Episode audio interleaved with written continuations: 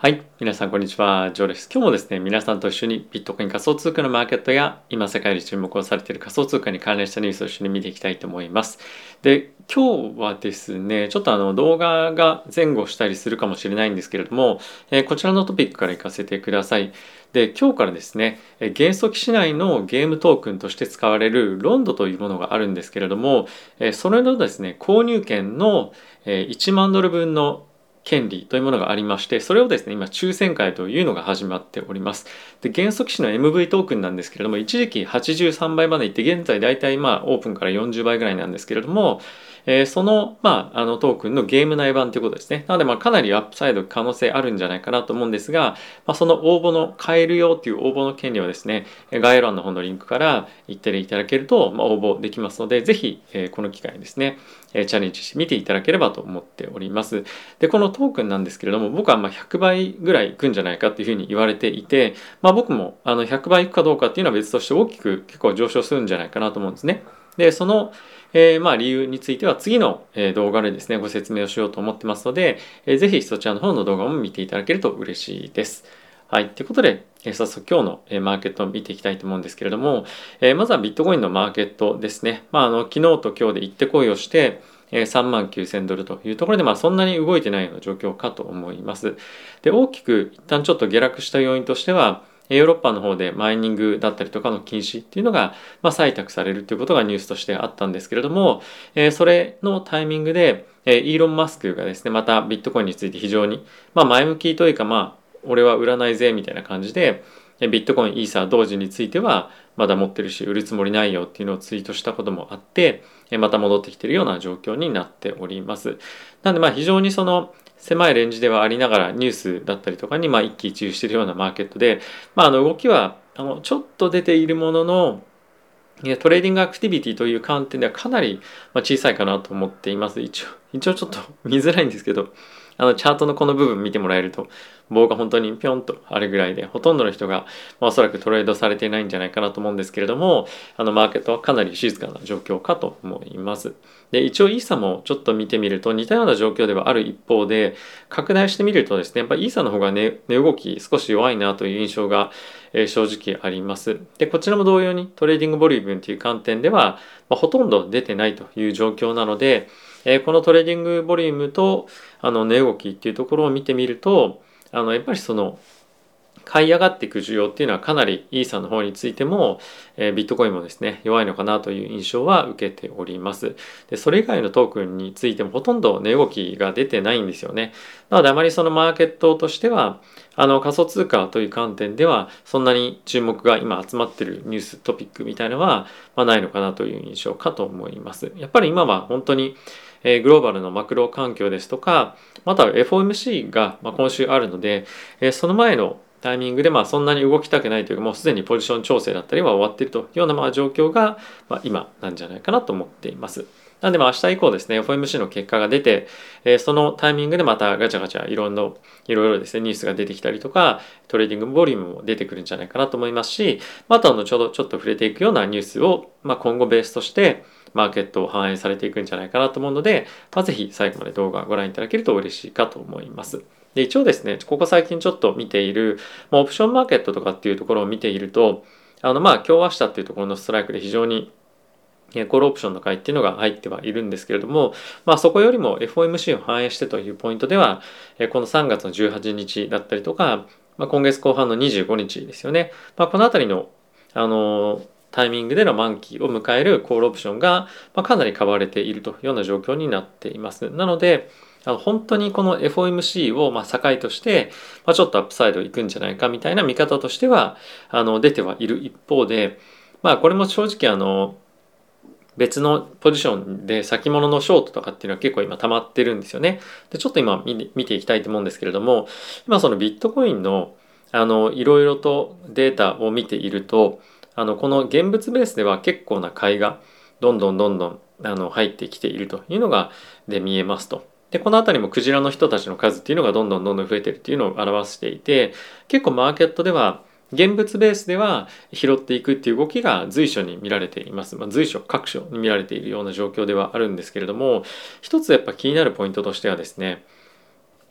えー、とこれレバレッジレシオなんですが今どんどんどんどん上がってってるんですよね。でかつ、えー、とこれが3ヶ月現物から3ヶ月先の先物のえー、まあ、値段と現物の価格差なんですが今どんどんどんどん下がってきていると。っていうことはやっぱりそのショートベースの先物の動きになっている。でかつ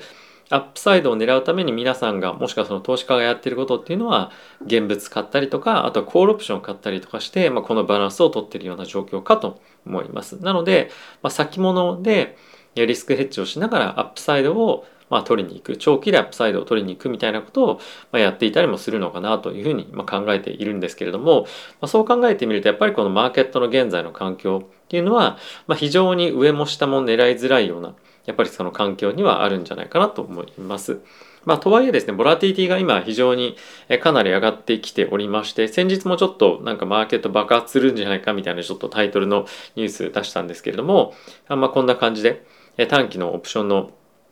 プレミアムっていうのがドーンと上がっていて、ま、やっぱりその何か大きくマーケットが動く動くんじゃないかっていうような、ま、準備を現在しているというような感じかなと思います。やっぱりこの FOMC を境に大きくマーケットが転換するっていうことは非常によくあることでもあると思いますし、まあ、今回については、ま、第一発目のまあ、利上げっていうこともあるのでマーケットとしては、まあ、その混乱するとかっていう感じではないと思うんですけれども、まあ、そこの場で今後の方針としてどういうことをパウエルさんが言うのかっていうことは非常に注目が集まると思うので、まあ、この観点ではやっぱりその大きくボラティティが出やすいようなタイミングになっているんじゃないかなと思います。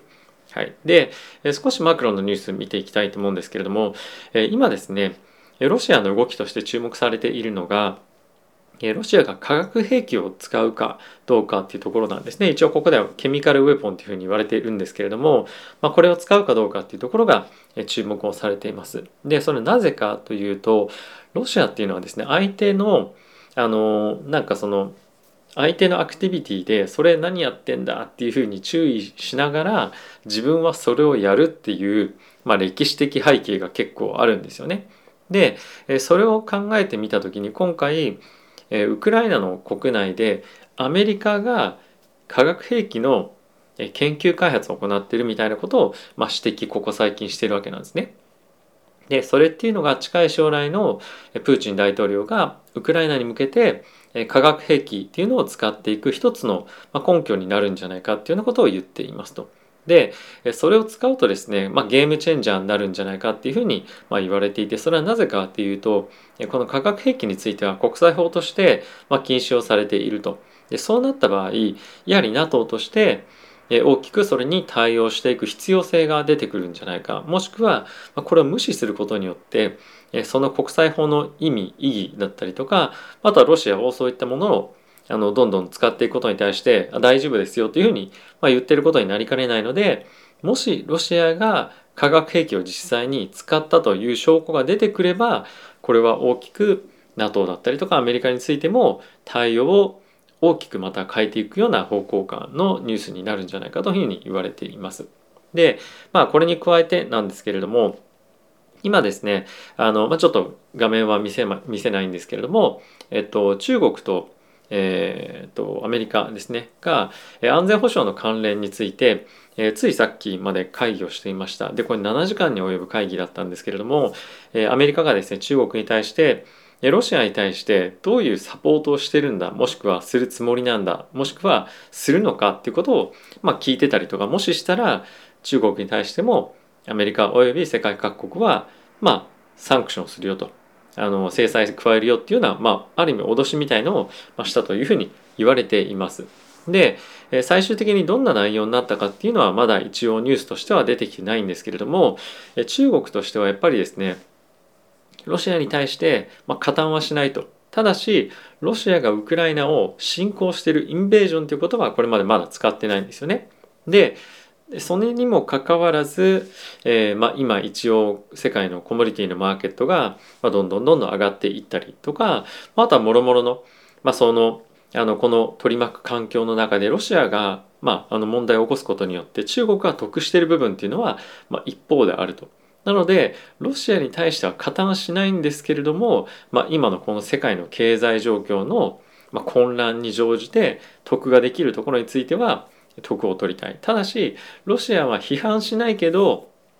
まあ、明らかなサポートはしないと。なので、まあ、国際的に言うと、ロシアを、ま、孤立させないながらも、まあ、サポートはしないけど、まあ、頑張ってやって、でも俺はこっちの、まあ、いろんなところでの、もう、もうあの世界の混乱から享受するよみたいな感じで、今結構うまいポジショニングを取ってるんですよね。で、まあ、これを今後、え、ロシアに対して何かやっていくのかどうかやるんじゃないよっていうのを、まあ、今釘刺しているみたいな、ま、状況になっていますと。で、えー、まあこれは国間の問題ではある一方で、まあ、結構今注目されているのは企業がこの今取り巻く環境にいろいろと今後巻き込まれていくんじゃないかというふうに言われています。でまあその一つの例としていいなと思ったんでちょっとご紹介するんですけれどもテスラがですね2020年から、えーと、アルミニウムをですねロシアから、えー、買ってるんですね。まあロシアの会社から買ってるわけなんですけれどもじゃあこれを今後どうするのか。例えば今であれば金融機関がですね例えばゴールドマン・サックスですとか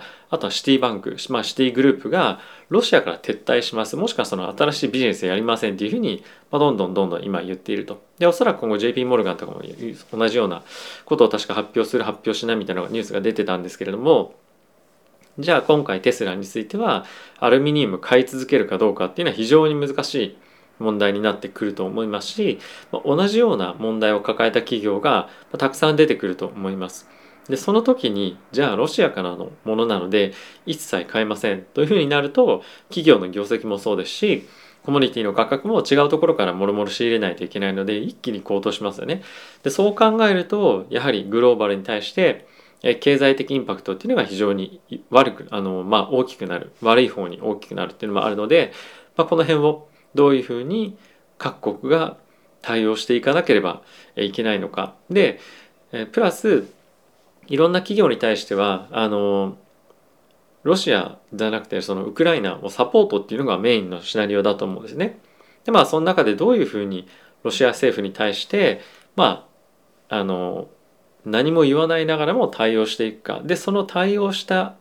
ことによって将来的なロシアからのコモディティの輸入とかっていうのはもろもろできなくなってしまうことであの見栄え的にはロシアに、まあ、加担しませんという見栄え的にはいい一方でじゃあそれがユーザーにとってもしくはお客さんにとって本当にいい結果になるかっていうのは正直わからないっていうのが今大きく企業にとっても問題ってなってるのでまあこれはあのプラスな方向に経済としてはいかないと思うんですよね。なので、まあ、こういった問題がまだま表面化してきてはないんですけれどもこれらのことが経済をまあ、あの圧迫することによって株式市場仮想通貨市場も大きく下がる可能性がまだまだ秘めてるんじゃないかっていうような、まあ、流れの説明かなと思います。で一つもう一つ面白いなと思ったのがですねあの別途非常に重要なのが中国の深センって読むんですかねで今都市封鎖閉鎖をやっていますとで新型コロナの感染者っていうのの急増をしていてですね今非常に中国政府としてはこの対応に大きくあの時間を割いているお金を割いているというような状況になっていますと。で結構これに伴って中国の株式市場が、まあ、結構下落をしていたりとか今後の見通しがなかなか立たないんじゃないかというふうに言われています。なので、まあ、グローバルで非常にロシア・ウクライナ情勢っていうところが注目されすぎてはいる一方で結構また別のところでもコロナコロナの問題っていうのが結構出てきているとアメリカでもまだまだ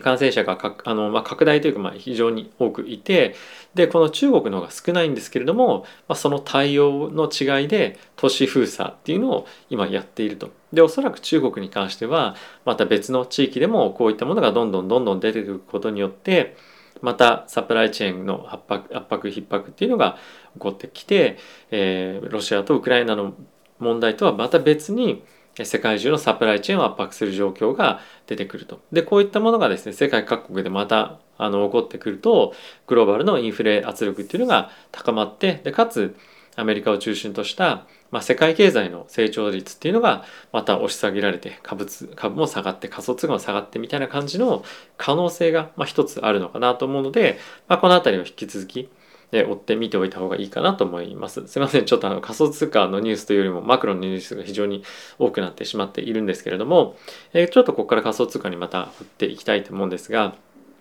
えー、FTX のこの CEO のサムさんという方が、まあ、いらっしゃいますけれども、まあ、今回のロシア・ウクライナ情勢を、まあ、きっかけにあの非常にやっぱりその金融機関というか金融に対しての、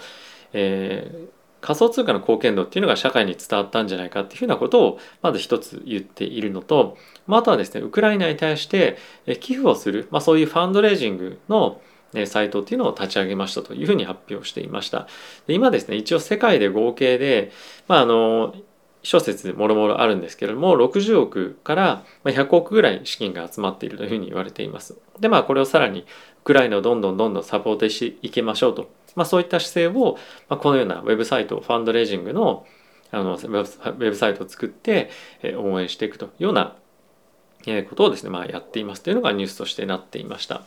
でまあちょっと似たようなことかもしれないんですけれどもイーサリアムのですねあのコーファウンダーの、え、ジョー・ルービーさんという方がいらっしゃるんですけれども今回のこのロシア・ウクライナ情勢のまあ、ことをきっかけにクリプトというものが、まあ、非常に金融の中で、まあ、武器となるようなものに、えーまあ、今回改めて理解されたんじゃないかというふうに、まあ、言っていますと。でそれはどういう意味かっていうとあの SWIFT をですねあの SWIFT っていうネットワークが銀行にはあって、まあ、その SWIFT っていうシステムを使って銀行間のまあ送金をですね一つあの担ってるっていうまあ一大世界システムがあるわけなんですけれども、まあ、それをですねあのロシアをそこからまああの抜き出したことによってロシアの国際送金っていうのが、まあ、ある程度限定的になっていたわけなんですが、まあ、それに伴って、えー、仮想通貨っていうところもあの大きくあの注目されましたよね。で仮想通貨を使っての送金とかっていうのも、まあ、今回いろいろ注目されたり使われたりしてきたんですが、まあ、仮想通貨での送金ブロックっていうのも今回ウクライナじゃなくてロシアに対してま大きくされましたと、まあ、これっていうのはあのその SWIFT に次いで、まあ、非常に大きな金融的なある意味その武器みたいになるんじゃないかっていうところと、まあ、あとはここでもっとさらにフォーカスされているのは資金を集めるという観点でまあ、非常にあの大きく貢献したんじゃないかというふうにも言われています。やっぱり今回世界中の人々が寄付をしたいお金をあげたいそのウクライナサポートしたいっていう気持ちが、まあ、あってそれが即座に反映されたのが、まあ、ウクライナへの寄付っていう形だったと思いますさっきのサムさんのサイトもそうだったんですけれどもウクライナ側がこのウォレットが私たちのウォレットアドレスですっていうふうに言ってくれればそれでそこにどんどんどんどん世界中の人たちが融資で振り込んでお金っていう観点で、サポートができるというふうな今回あの取り組みが世界中で行われてましたよね。でそれっていうのが、まあ、一つのクリプトを使っての、まあ、金融的支援、まあ、ある意味その武器になったっていうふうに、まあ、あの言っているということですね。まあ、あのこれおそらく、まあ、前回ぐらいの動画でも言ったんですけれども